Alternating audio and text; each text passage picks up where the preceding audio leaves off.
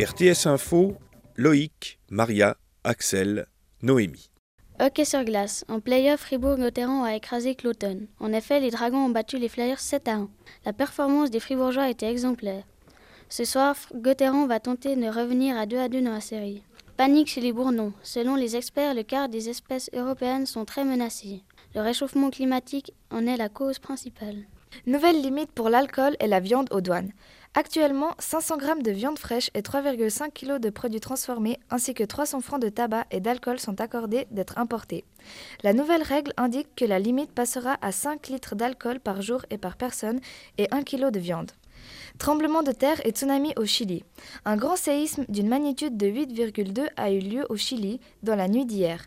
Il a causé au moins six morts et a suscité une alerte régionale au tsunami levée quelques heures plus tard après l'évacuation de la population. Découverte incroyable au pôle sud. Lors d'un forage en Antarctique, il semblerait que des vieux corps d'êtres humains aient été retrouvés sous plusieurs mètres de glace. Nous ne possédons pas plus d'informations sur cette incroyable découverte étant donné que la nouvelle est très récente, mais les corps veulent être préservés pour pouvoir être vus par le monde entier.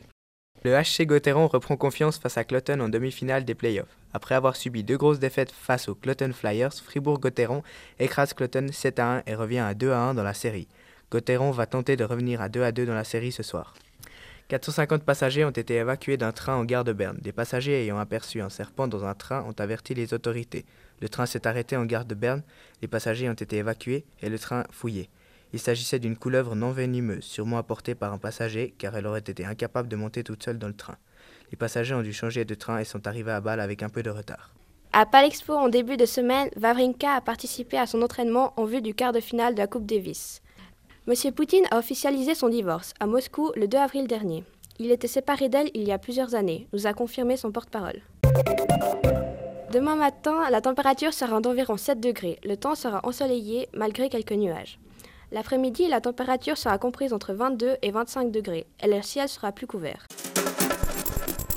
Podcastez l'actualité sur rtsinfo.ch.